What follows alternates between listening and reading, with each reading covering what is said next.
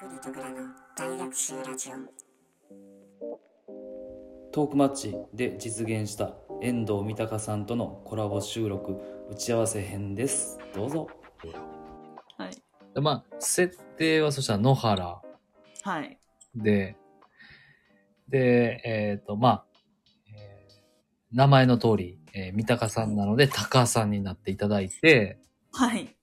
で、僕が、あの、野ネズミで、はい。はいはいはいはい。で、まあ、まさかのこのね、トークマッチで、はい。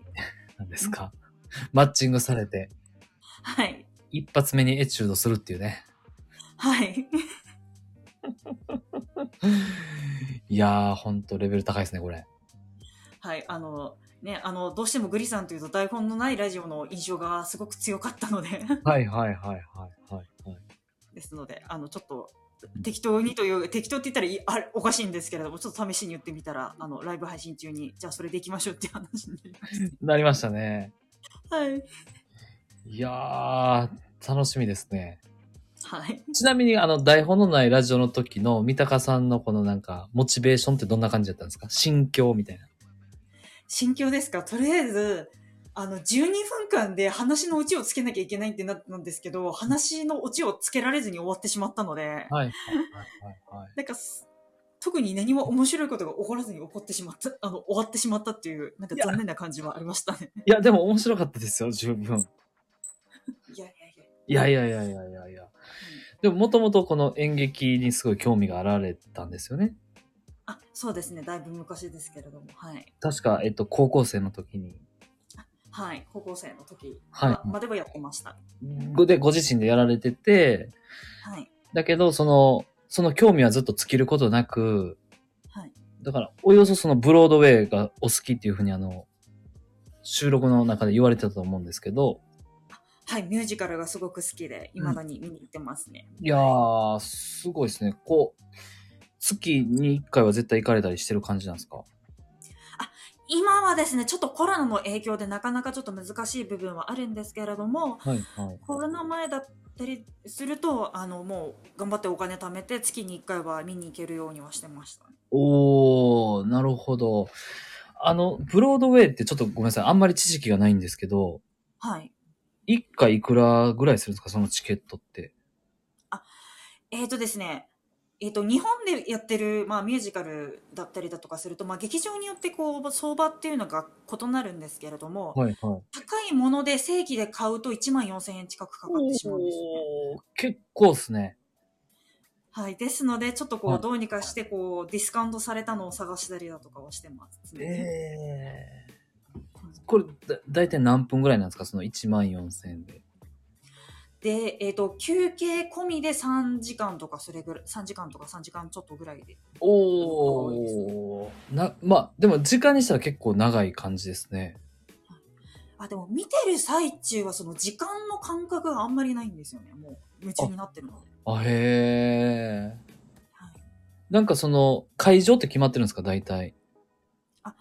えーと、私が見に行くのは東京ですと、あの、うん帝国劇場っていうところによく見にあいい行かせ行かせてもらってます。はい、はい、はい、はい。なるほどはい。帝国劇場以外とかもやっぱり東京ですと何個かやられてるんですかね？えっ、と、あとはまあ劇団四季さんの方が、まあ劇団四季独特のあの自前の劇場とかも持ってらっしゃるので、そういうところにもうんうん見に行うんったりだとかはしておりますね。おー。なるほど。なんかそのみ、三鷹さんは、そのミュージカルに見せられる、はい。なんか要素？はい。がどこなんかなっていうのをちょっと知りたいんですけど、あ要素ですか？うん、そうそうそうそう。なんかその、はい。演じるその演者さんのこの姿勢を見に行ってるとか、はい。なんかその台本がこう素晴らしいとかなんか、えっ、と、一番最初にハマったきっかけっていうのが、あの、東日本大震災があった年に、はいあの、レ・ミゼラブルっていう、あの、ちょっとお芝居というかミュージカルを見に行ったんですね。で、その際に、まあ、私その劇団にまあ昔いいて、それでこう、まあ、チケットがそれも取れたので、たまたまこう、東日本が、の大震災があったその一月後とかに見に行った際に、はい。こんなこう、世の中が大変な時に見に行っていいのかなっていうのがすごくあったんですよね。で、その際にまあ見に行って、あの、すごくハマってしまって、かつ、うん。悔し涙を出してしまったんですよね、私が。おおえ、か、え、それは感動して泣いたってことですか？あの、うん。なんかもう、なんでこんなにいいその作品があるのに、私は学生の時に、うん。あの死ぬ気でその芝居の勉強してこなかったんだろうっていうふうに思って、うわー。なんで自分はあそこに立ってないんだろうっていうふうに思ってしまって、はいはいはいはい。で、それからハマってしまったんですよね。おー。はいそれはどういう感情なんですね。ある種の、うん、使命感なんですかね。使命感なんですかね。なななんか悔しいっていう気持ちがすごくあありまーして。あ、そこ、そこに立てて、立ってない自分が今ここにいるということを、はい。なんだ、自覚して、はい。も、やっぱりもっとこう知りたいなってなったってことかな。はい。ももっとこううん。あそうですね。それでもハマってもっとこういろいろとお芝居見たいなっていうふうになってしまってこう、うんいろいろと海外まで行ったりだとかっていうのもしてるって形ですかね。ああ、なるほど。はい。えっと、それ、東日本大震災で言うと2000、確か、えっと、あれは11、11はい11年に11年ぐらいですね。でそこから今、えっと、約11年経ってるんですよね。はい。で、その当時、じゃあ感じたその、あの、悔しいという思いはいは、きっと今またちょっと変化してると思うんですよ。ああ今はあれですねなんかもう、うん。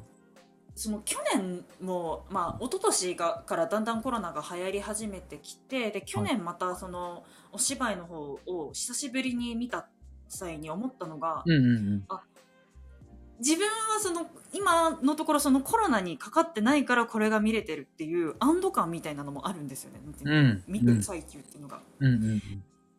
こうどうしてもこうコロナだったりだが蔓延したりだとかするしてしまうとこう、そのこう日常生活を普段送れないじゃないですかちゃんとしたうん。なんてうん。いうのいや、わかりますよ。うん。言われてることわかります。なのでなんか見れててあ自分日常生活を送れてるんだっていううん。のをうん。実感できる瞬間でもあるんですよね。なんかうんうんそう見てるうんうんうん。うん。そうなんですよね。うんちょっと、はい。いや、あの、すごくいい話。で、そのエンターテインメントって、あの、平和の中に成り立つ、はい。なんあの、カテゴリーだと思うんですね。はい。で、あの、皆さんの平和が担保された上での、はいその、サービスなので、はいエンターテイナーこそ世界平和を祈るべきだと思ってるんですよ。いやなんかすごくグリさんがあの、はいあの綺麗にまとめていただいたので ありがとうございます私がうまく言えなかったことは いやいやいや。でもそれだけやっぱり、その三鷹さんは社会に対してこう敏感になられてて、なんだろうな。うん。そこで、こう、今自分がここに行ってそれを見れてるということに対する幸せを感じたっていうのは、本当に好きなんだですねっていうことを思いました、今。はいはいまあそうですねなんかすいません、私の話ばっかりでいやいやいや、すいません。いやいや、こういうね、やっぱね、熱い話が、このはいトークマッチの、あの、目指すところやと思うんですよ。やすいませんいやいやいや、全然。いや、めちゃめちゃいい話でした。えそのグリさん自体はどうして台本のラジオに出る経緯になったんですか、あところであの話変わるんですがなるほど、なるほど。僕なんで台本のないラジオに出はいたっていう話ですね。はいなるほど、なるほど。まあ、えーっと、まあ、単純に多分僕ね、ぐんちゃんのファンやったんですね。あそういう話なんですねはい。あ、すごい頑張ってるみたいな感じで。はい。あれシーズン2じゃないですか、僕らあの、三鷹さんと出たのって。はい。でシーズン1もやっぱりちょっとちゃんと聞いてて、はい。まあなんかすごいなと思いながら聞いてたんですけど、はい。まあなんか縁あってちょっとそういうお話が回ってきたので、はい。まあちょっと勇気持って行かせていただきました。いやでもあれは面白かったですよすごく。本当ですか？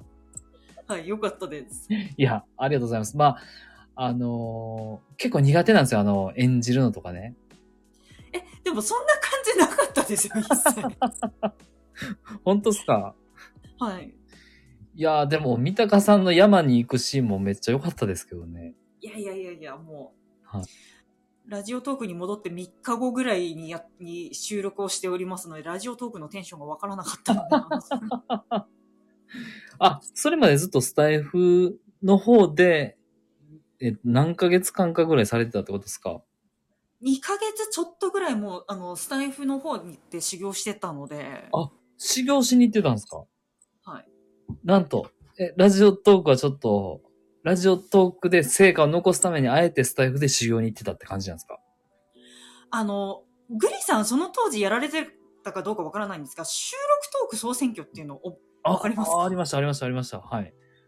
あれでもともと、はい私、あの、ランキングにもし入れなかったら、もうちょっとしあの修行に行こうっていうのを考えてたんですよね。ドラゴンボールみたいですね。はい。で、それでまあちょっと入らなかったので、はいあの、まあじゃあちょっと修行してきますって言って、修行してきたっていう流れですね。悟空やん。かっこいい。いやちょっと、はい。もう、あれはいろいろとこうね、いろんな方にご迷惑をおかけした、あの、収録トーク総選挙だったので、そうなんはい。ちょっとね、それで、はいはい行ってきたという形で、になります。いやー、素晴らしい。ありがとうございます。三鷹さん、一応12分間バッチリこれ撮れましたんで、あ、そうなんですね。これはこれでちょっと残させていただこうかなと思います。了解です。はい。えー、すいません。えー、三鷹さん、遠藤三鷹さんに来ていただきました。ありがとうございます。ありがとうございました。ありがとうございます。